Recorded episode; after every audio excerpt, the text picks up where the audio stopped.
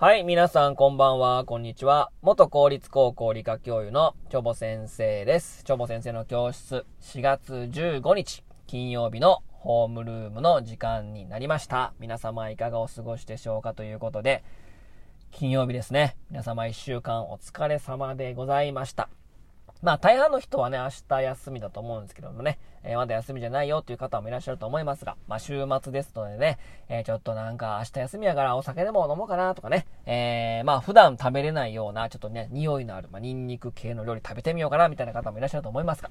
えー、その時に気になるのが健康でございます。まあ、え、人間ね、生きてますとね、長生きしたいなと思いますからね、健康にはちょっとね、注意するえー、人が多いと思います。年取ってくるとね。私もちょっと、健康にもちょっとね、気をつかないといけないなと。もういつまでも若くないですからね。はい。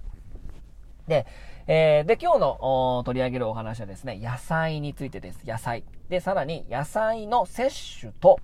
がん発症リスクというお話をしたいと思いますということで。はい。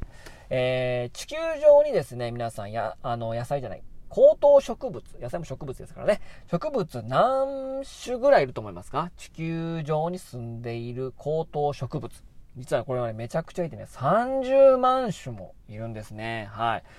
で、ある学者の話によると、その30万種のうち10%ほどが、え人間の生活にとって有用であるというふうに言われておりますね。で、えー、その中で日本で流通している野菜って何種類ぐらいいると思います？ね、有用なものが3万種だから、だって1万種ぐらい流通してるのかなと思うかもしれませんけども、日本の中で流通している野菜はね、たったね、150種なんですよ。結構少ないなと。思われる方もいらっしゃると思いますけども、まあ、いろいろね、あの、毒素抜いたりとかね、なんかいろんな、あの、渋み抜いたりとかですね、食べやすいように改良するのは結構ね、えー、時間かかりますからね、150種ほど、まあ、流通してるわけですけども、で、その野菜、いろんなものが含まれております。えー、ビタミンとかミネラルとか繊維質とかですね、あとカロテノイドとかね、色素の部分ね、えー、いろんなものが含まれているわけですけども、おーその皆さんが食べているその野菜がですね、どれだけの物質、ミネラルがこれぐらい含まれてて、これがあるとかですね、すべて事細かに細かく分かっているかというとですね、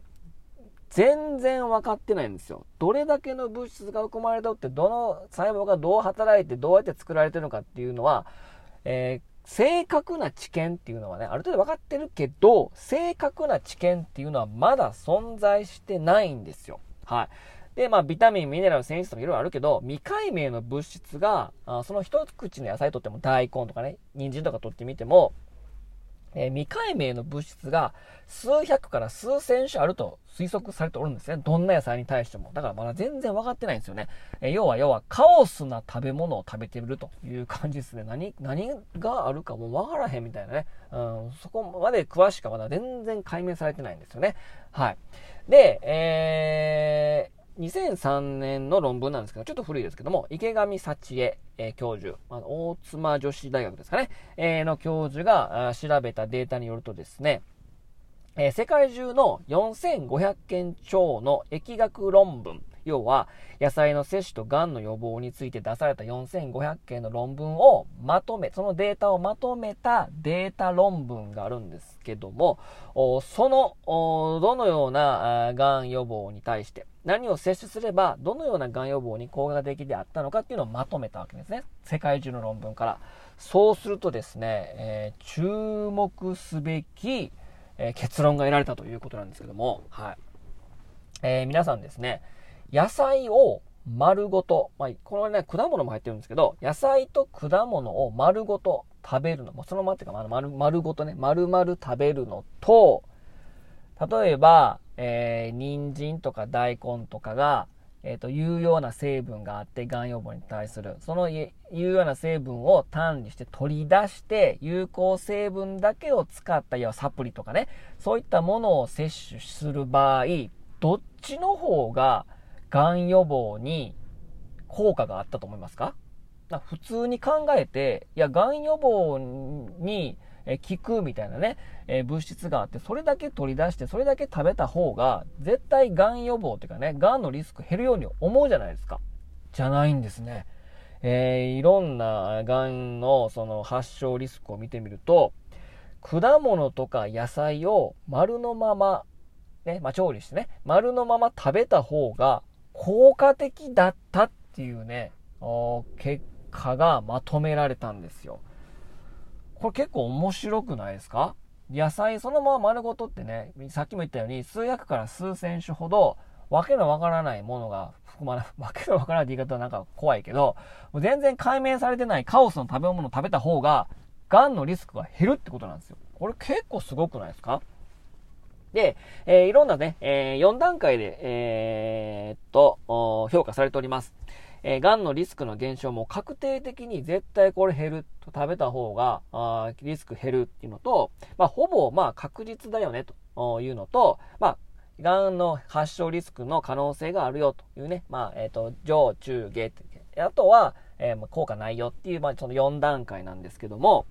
まあ、ちょっとね、あの、どの野菜がどれっていうのは、詳しくは載ってなかったんですけども、えー、野菜を丸ごと食べた方が、どのがんよ、がんに対してもリスク減ってんですよね。特に肺がん、胃がん、直腸、血えー、直腸がん、つまり腸に関するがんは、野菜を丸ごと食べた方が確定的にがんのリスクが減ります。はい。もう論文出たら出てるから、うん、多分これもほんまですから。はい。あと、膵臓がん、えー、乳がんは、えー、ほぼ確実に野菜食べた方が、えー、リスクは減ると。あと、肝臓がん、前立腺がんも野菜を丸ごと食べた方が、えー、リスクは、可能、えー、リスクが減る可能性があるということで、野菜しっかり食べてた方が、がんにならないってことなんですよね。あと、果物も同じようなことが言えて、まあ、野菜ほどではないんですけど、肺がん、胃がんは確定的にリスクが減る。えー、膵臓がんと乳がんはほぼ確実に減るということなんですね。で、もし、あの、あの、有効成分ね、ビタミン C とかミネラルとか、え、野菜や果物に含まれてるカロテノード、色素の部分ね、それを取り出した、サプリだとか、有効成分取り出したものも食べたら、え、リスクは減るっていう結果が出てるんですけども、丸ごと食べた方が、もう全然リスクは減るの可能性の方が高いと。えー、いうことなんですね。だから、なんか普通に考えてなんかそれだけ取り出した方がリスク減るような感じはするんだけど、まあ、丸ごと食べた方がいいし、何ができてできてるかわかんないカオスな食べ物を食べた方がいいってことなんですよね。基本、まあ、基本的に、まあ、結論として言えることは、野菜しっかり、果物しっかり食べれば健康的ということなんです、ございますね。はい。ということで、えー、まあ、気になる方はですね、えー、池上幸恵スペース野菜スペースがん予防みたいなね、え、ことやると、あの論文が出てきますので読んでみてくださいということで、まあ野菜以外もね、あのタンパク質も大事ですからね、あと脂質も大事だから、まあ結局は同じようなね、結論になるんですけども、バランス良い食事をしようっていうね、えー、ありきたりなことになるんですけど、まあ多分それが一番いいですからね、あバランスのいい食事をとって、野菜もしっかりとって、えー、睡眠をしっかりする。あと腹8分目というのがですね、一番のアンチエイジングですからね、もうそれしかないよね。もうそれしかない。無理にサプリとか取らなくてもいいんですよね。はい。ということで、皆様、えー、野菜を食べれば、癌になるリスクは減少するというですね、4500件の論文をまとめたデータがありますから、もう野菜食べてたらいいんですよ。でも、どんなものが作られてるかはまだ全然わからへんっていうね、えー、カオスだけど、でも健康にいいですからね、なんか矛盾してるような感じはしますかも、しますかも、知るかもしれませんけどもね、野菜は健康にいいですから、皆さんね、しっかり野菜とって、よく寝て、から8分目で適度に運動をしましょう。もうこれがですね、コロナ対策にもなるし、アンチエイジングもにもなるし、健康寿命も伸びます。ということで、今日はこの辺にしたいと思います。それでは皆様さようなら。バイバイ。